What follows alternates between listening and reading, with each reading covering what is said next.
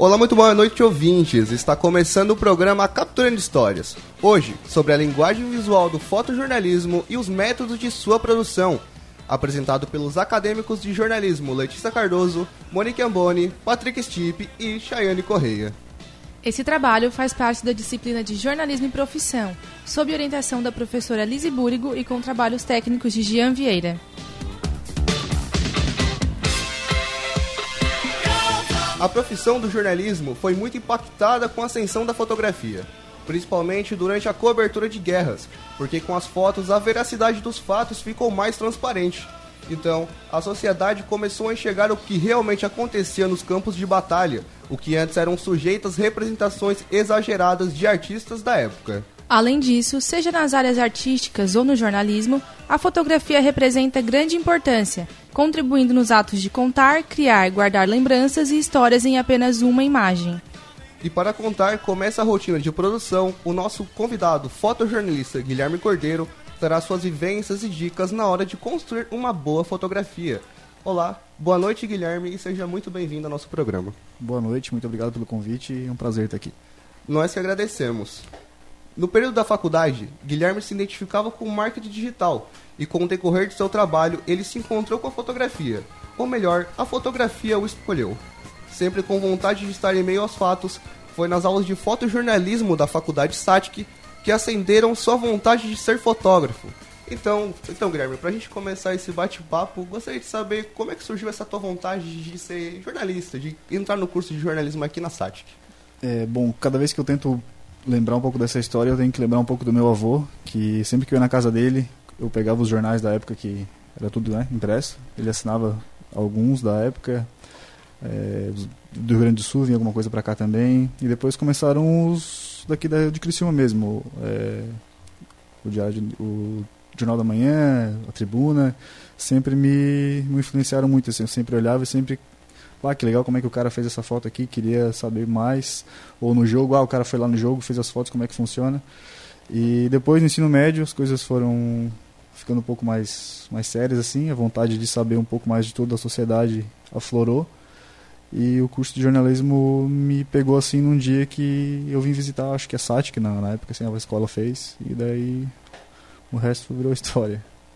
E como foi o início da tua carreira como fotojornalista? Teve algum obstáculo ou foi mais tranquilo? Não, teve, né? Sempre tem obstáculo. Sempre, é sempre bem. Além da correria, que é sempre. É sempre um aprendizado diário, assim. É, primeiro comecei aprendendo a fotografar, é, uma fotografia mais comercial, e depois na faculdade mesmo já quis entrar num veículo, deu certo. E foi uma coisa que que aconteceu, eu não fui, não procurei, só que a hora que a oportunidade surgiu, eu abracei assim, sabe? Foi uma coisa bem bem orgânica, não foi nada muito puxado. Vindo nesse gancho que tu citou a parte da fotografia comercial, a gente vê muito na, faculdade, nas aulas de fotografia, mais no fotojornalismo. Então, qual que é a principal diferença assim entre essa parte da fotografia comercial para a fotografia jornalística, em questão de percepção de cena, de técnica e etc?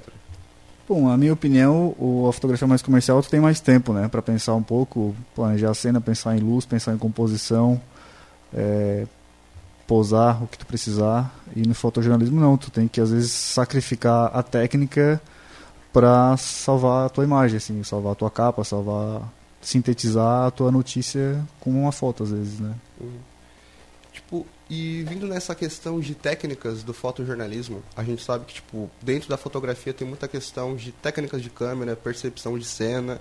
Então, como tipo, tu diria para as pessoas que querem ser fotojornalistas, quais as principais técnicas elas têm que tipo dar mais ênfase na hora de treinar, na hora de querer ser um bom fotojornalista? Bom, assim, eu acho que de primeira primeira mão assim, não dá tanta importância para um equipamento, sabe? Porque um equipamento básico hoje, com controles manuais, tu consegue se virar. É, hoje muita gente faz muita coisa com o celular também, né? Não é uma coisa assim totalmente, claro, substituível, mas primeiro pensar nas, nas técnicas, mas antes da técnica consumir muito, consumir muita foto, é, ir atrás de muito, muito material, material que tu pode parar para analisar. Eu gosto muito de, de parar para ver o material do, do próprio André Lyon, do Gabriel Chain, que são dois caras assim excepcionais, são referências para mim totais. É, E na, em questão de técnica mesmo, assim, muitas vezes tu vai precisar só de um, de um flashzinho em cima da máquina e um pouco de, de percepção, assim. É, é como eu disse, a técnica às vezes fica em segundo plano para salvar uma, uma, uma, boa foto, né? A não ser que tu tenha muito tempo de, de compor uma imagem. E, mas é aquilo, o pilar da fotografia, a velocidade ali, a abertura e o ISO, dominando o pilar, tu consegue se virar muito bem. É, algumas fotografias têm mostrado cenas bem fortes, principalmente agora com o acontecimento da guerra na Ucrânia. E eu queria saber como funciona o trabalho do fotojornalista nesses momentos. É, na hora de percepção da cena, como decidir se tu vai fotografar realmente aquilo ou não.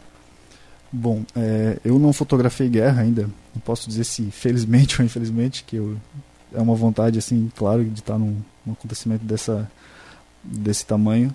Só que eu posso comparar com as coisas do dia a dia que eu já enfrentei no jornal, assim, no, no veículo, que é acidente, é assassinato, crime. É, tu tem que tentar tomar cuidado para juntar a notícia que tu precisa mostrar sem ser de uma forma tão agressiva, né? E não, não perder totalmente o respeito por aquela vítima, por aquela pessoa.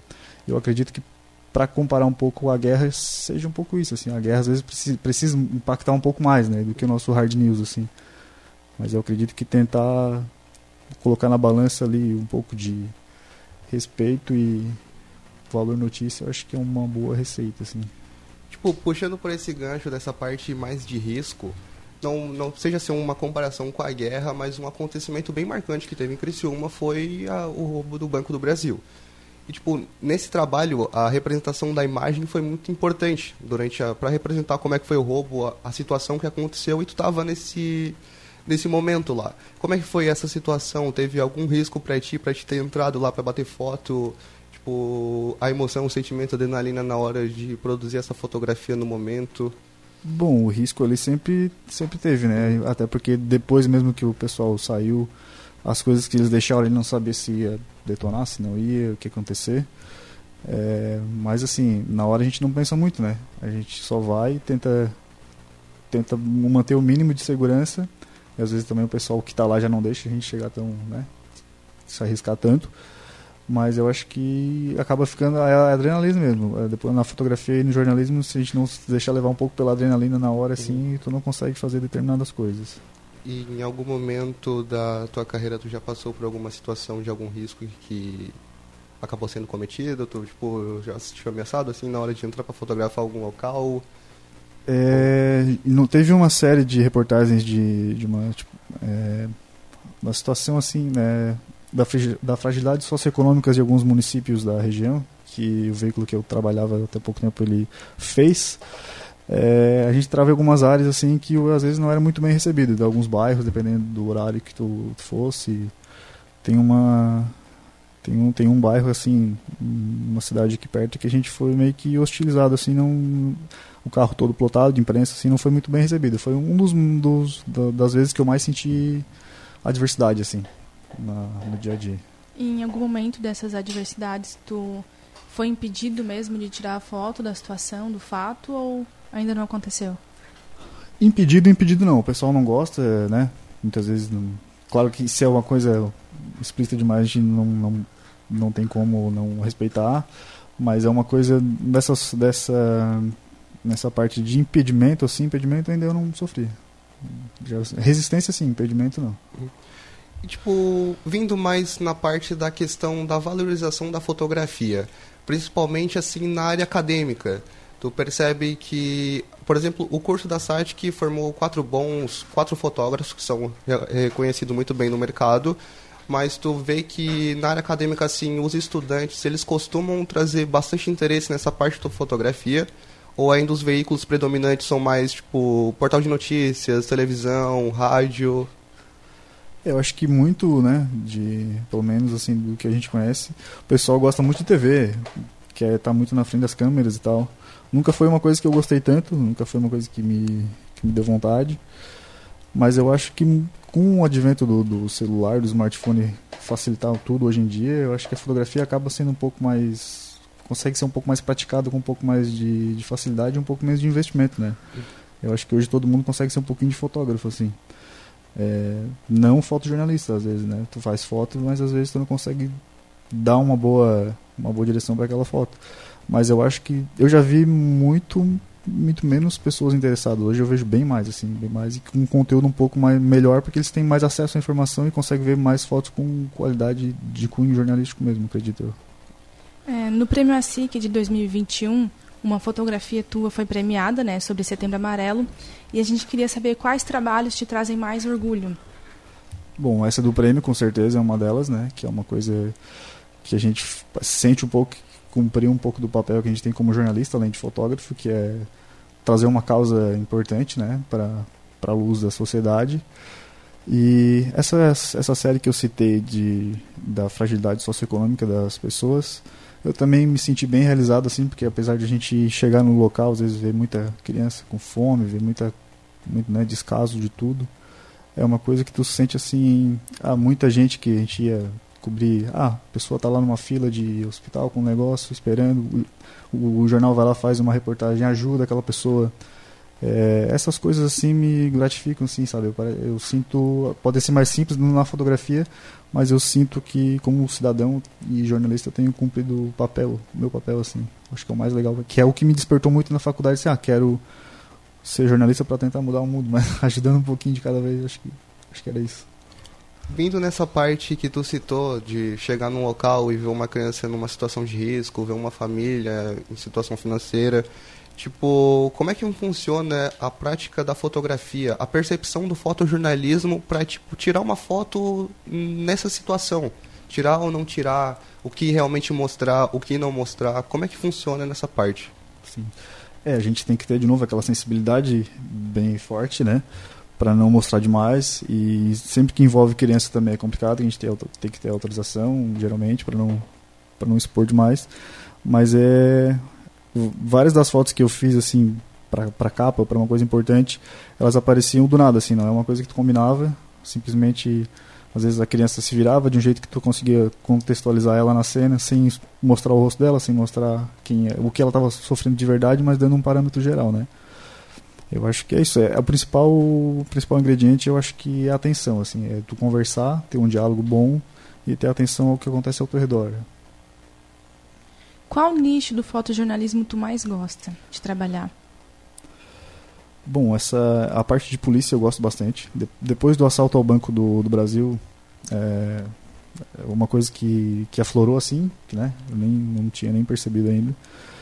E é uma coisa que que a, a, surgiu naturalmente, só que eu sinto que, que ela também ajuda um pouco assim a mostrar a realidade do dia a dia, não aquela coisa apelativa, né, mas aquela coisa de tu estar tá no lugar certo ali, tentando ajudar quem precisa na hora certa. Mas, mas, mas também, só eu vivi algumas emoções com o Criciúma agora também, que o esporte me, me pendeu um pouco, bastante assim pro lado, pro, pro outro lado da moeda, um pouco mais tranquilo, mais felicidade, e eu tenho gostado bastante também de trabalhar com essa parte. Anteriormente, tu chegou a citar essa parte da inspiração na fotografia. Como no decorrer da tua história como fotojornalista, como estudante de jornalismo, essas inspirações foram importantes para moldar o fotógrafo que tu é hoje? Foram de, de suma importância. O André Leon foi um dos caras que eu sempre consumi desde cedo e eu consegui ver uma, uma palestra dele aqui na SAT, que até também, depois já de fotógrafo, me ajudou muito, muito mais ainda. É, o próprio Gabriel, o Gabriel Chaim, que sempre foi um cara que sempre. Ele, além de fotojornalista, ele é um documentarista, né? Ele está sempre no meio, ele é um jornalista, ele está fazendo foto, fazendo vídeo. E sempre foram pessoas que tiveram essa, essa sensibilidade, assim, de chegar a algum um limite, conseguir mostrar o que precisava ser mostrado, só que também sem nada muito apelativo. Então, acho que isso foi, foi de bastante importância para me tornar. para ter um pouco da visão que eu tenho hoje, assim nessa parte da. A gente sabe que dentro da fotografia, além do fotojornalismo, a gente tem várias outras áreas. Por exemplo, a fotografia artística, fotografia documental. Chega a citar que essa inspiração era também um documentarista assim.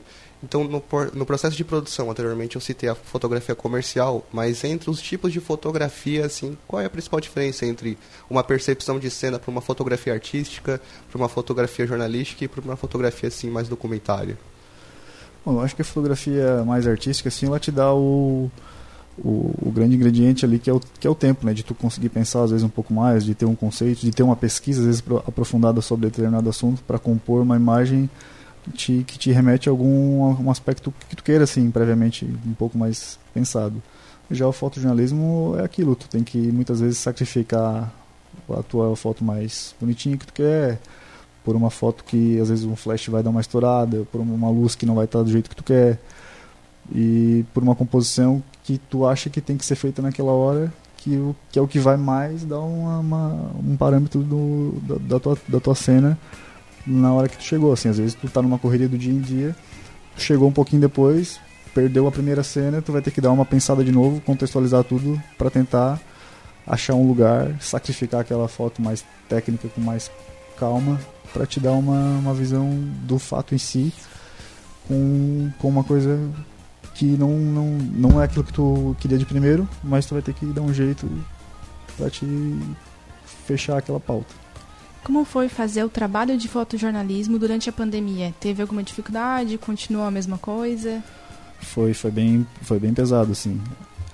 É, a gente estava direto na, na rua, então uma coisa estava se sentindo arriscado todo dia. Tava em centro de triagem, às vezes estava em hospital ou laboratório. Tava na rua, tava na casa das pessoas todo dia, porque o fotojornalismo tu faz na rua todo dia. Então a gente tentava se cuidar ao máximo, tentou se cuidar ao máximo, né? Ainda tenta. E mas também a gente conseguia conseguia ver que a gente estava numa situação até às vezes mais tranquila do que muita gente assim que era obrigada né a não parar de trabalhar nunca não conseguiu parar por exemplo o pessoal da, da saúde que é um pessoal que se arriscou muito mais ainda que a gente mas foi uma eu ainda até hoje eu ainda paro e penso às vezes quando eu tô para reclamar de alguma coisa assim, na profissão eu lembro da, do pico assim da pandemia como foi difícil né para todo mundo é, Guilherme, a nossa equipe ainda tem mais perguntas para você, mas agora é a vez dos nossos colegas continuarem bate-papo. A gente vai para um breve intervalo e a nossa equipe volta em seguida. Ok, obrigado.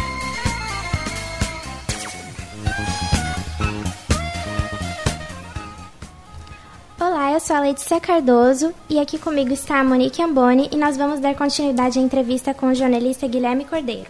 Isso. As câmeras fotográficas e a fotografia em geral, elas surgiram com uma finalidade bem diferente da forma que é praticada. Durante o início de tudo, essa forma de arte e comunicação era apenas como objetivo de estudos. Eram utilizadas para estudar ópticas, ou seja, uma área de estudos da física que tem o foco nos temas de luz e visão. Porém, esses estudos foram responsáveis por moldar a forma que veremos a fotografia com o passar do tempo. Bom, Guilherme, nós sabemos que para se tornar um bom profissional não é um mar de rosas, né? passamos por dificuldades. Então, nós queríamos saber quais são as suas principais dificuldades que você encontrou durante seu processo de formação e como foi estar passando aqui pela Unisatic. Bom, eu acho que o, o, o principal, a principal dificuldade ali é tu realmente, até antes da faculdade, pensar num, num nicho é, em, uma, em uma profissão que é tão ampla quanto o jornalismo. Né? Eu acho que ninguém consegue, é, raras as pessoas conseguem já entrar, né, já sabendo o que querem fazer, e no meio do caminho desenvolvem e vai até o fim assim. Para mim, eu entrei meio que com uma, uma, um esboço do que eu queria, só que no meio do caminho a fotografia me pegou de uma forma que eu nunca planejei, assim, nunca, nunca quis, ah, não quero ser fotógrafo, não, eu nunca pensei em ser fotógrafo em momento nenhum da minha vida. Foi uma coisa que aconteceu bem naturalmente. E eu acho que o que me o que me fez ser fotógrafo foi foi estar aberto, foi gostar um pouco de, de arte, foi gostar um pouco de música, foi gostar um pouco de, de ver filme, né, cinema, muita coisa acaba te, te influenciando muito a parte de fotografia. E eu acho que foi sim, foi o que contribuiu para minha para minha vontade, é, foi estar aberto a tudo. E você teve algum apoio tanto da família quanto dos amigos no processo de se tornar um fotojornalista? Sim, da família principalmente, assim, né? Os amigos nessa época eu acho que tá todo mundo meio perdido também, né? Então a galera queria cada um tentar se, se descobrir. Mas na minha, na minha turma tem um, teve um pessoal assim muito bom que eu tenho contato até hoje. Cada um deles foi para, coincidentemente foi cada um foi para uma área assim, praticamente, né? Um foi pro rádio, outro foi mais para foto, outro foi mais pro impresso, outro mais pro portal. Teve profissional de, de várias áreas, mas a família sempre me deu apoio incondicional assim, nunca nunca nem me cogitou influenciar outra coisa. Legal. Bom, é, hoje você, é, futuramente, né, você pretende mudar de área ou continuar no fotojornalismo? Não, eu não tenho vontade de mudar de área, assim, uma coisa que... Uhum. Até porque o fotojornalismo é uma coisa que quando tu chega para trabalhar, tu não tem às vezes noção do que vai acontecer no teu dia. Às vezes tu pode planejar uma pauta, uma coisa, um, um caderno especial, uma coisa, mas é todo dia uma experiência nova, assim. Tem dia que vai ser mais correria, tem dia que vai ser mais tranquilo, mas nenhum dia é igual ao outro, assim, até hoje nunca foi. Uhum. E puxando esse gancho, como ah, nós sabemos que a vida de um jornalista é corrido, poderia nos estar contando um pouquinho mais como é a sua rotina de produção? Bom, então, é, na parte do fotojornalismo ali, é, geralmente é, é feita uma reunião de pauta para cada um contribuir com a sua, com a sua sugestão. É, geralmente o, o pessoal da coordenação da editoria, às vezes já, da redação, já vem com alguma ideia pré-pronta, uhum. é, com algumas sugestões, mas todo mundo é ouvido. Depois da indicação de cada um, rola mais uma conversa para ver o que está mais urgente. E a partir daí é correria. A produção, cada repórter já tenta agendar o seu, as suas fontes. É uma coisa que, que sempre tu tem que estar aberto é para para imprevisto assim aquele aquela tua pauta pode cair a qualquer momento aquele teu outro entrevistado ele não vai poder mais tu vai ter que puxar uma pauta do começo lá que tinha sido descartada então é uma coisa que isso aí tu agendou vai fazer a pauta conta com os com as intempéries do meio do caminho e no final do dia dá tudo certo. E como é trabalhar com a fotografia artística? Bom, é, ultima, ultimamente eu tenho feito, feito pouco disso, mas é uma coisa que também sempre gostei, até por aquilo que eu falei de consumir cinema, consumir bastante coisa de filme e série. Mas é, é uma coisa que a gente tem que estar aberto, porque o fotojornalismo às vezes não te dá muito tempo para pensar né? em fotografar, em ter umas ideias novas, né? É uma correria, tu tem que estar sempre ligado. E a fotografia artística consegue fazer esse, esse balanço de tu ir às vezes ir atrás de técnicas novas, procurar coisas novas, referências novas e ver coisas novas, né? Que é o que vai te dar bagagem. Em questões financeiras é melhor trabalhar independente ou por um veículo? Aqui na nossa região, eu acho que ainda seria por um veículo. Independente, tu tem que contar muito com a sorte, né? É uma coisa que tem que, tem que torcer para acontecer um acontecimento muito grande, sim, todo mês, por exemplo, para valer. Por enquanto, eu acho que a realidade do, da região aqui é por um veículo. Certo. Bom, nós percebemos então que o nosso entrevistado Guilherme é um pouco tímido e nós queríamos saber se é, com isso você se encontrou na fotografia. Totalmente, é uma coisa que eu que, que me ajudou até a abriu algumas algumas portas, me ajudou um pouco nessa minha e não, não querer aparecer na frente das câmeras, assim, eu nunca quis, é, sempre tive essa sabia que isso não ia acontecer. Então, o rádio também foi uma coisa que nunca me chamou. Eu, eu consumo muito rádio, consumo muita TV, mas fazer rádio nunca não, também me, me deu muita, muito prazer, assim, que sempre ficava meio travado. Na TV, pior ainda, que estava aparecendo. O meu lance era ficar atrás das câmeras, assim, tanto vídeo quanto foto. Era, essa, era onde ali eu me encontrava, assim, ajudar o pessoal a produzir. E existe alguma foto que você não conseguiu fazer e tem esse sonho de realizar? Uma foto que eu não consegui fazer.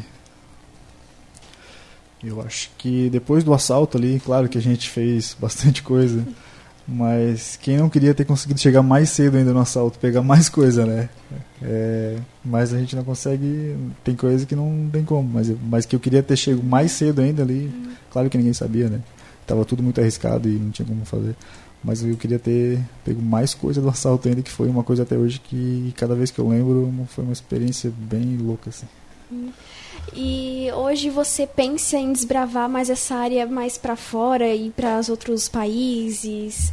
O que você pensa a respeito?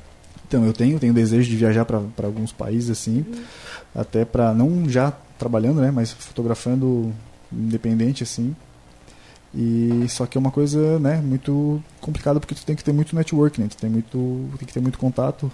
É, eu tenho o assalto me rendeu muitos contatos de agência, né, na época do São Paulo, do Rio de Janeiro. Eu tenho contato hoje, por sorte, tenho o, o tipo, contato do WhatsApp de muita gente das agências. É, só que é aquilo, a, é, a vontade de sair do eixo assim, eu tenho sim. Só que tu tem que estar tá disposto abrir mão de tudo, né? Porque tu não sabe se vai dar certo, se não vai dar certo. Mas eu tenho vontade sim de uma hora tentar sair e ver o que dá. E falando no assalto ao banco, qual foi a foto mais impactante que você tirou? Bom, é, talvez o pessoal não tenha visto tanto assim é, essa, essas fotos, mas eu acho que as fotos que eu mais achei impactantes depois do assalto foi o próprio quartel ali, que tinha. Não foi tão veiculado assim, porque era uma, foi uma coisa primária e não.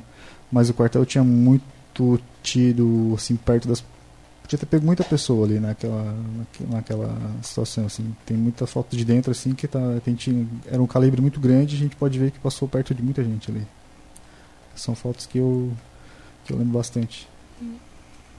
Então, nós agradecemos a sua participação aqui no nosso podcast, agradecemos, desejamos sucesso, né? Vai que daqui a algum tempo você está lá nos outros países, está nos no nossos principais né, veículos de comunicação aqui do Brasil, então muito obrigada. Eu que agradeço o convite aí e estou aberto para mais convites se precisar, vai ser sempre um prazer dividir é, com vocês um lugar onde eu passei que me traz tantas lembranças boas, assim, que é o período da faculdade na SATIC.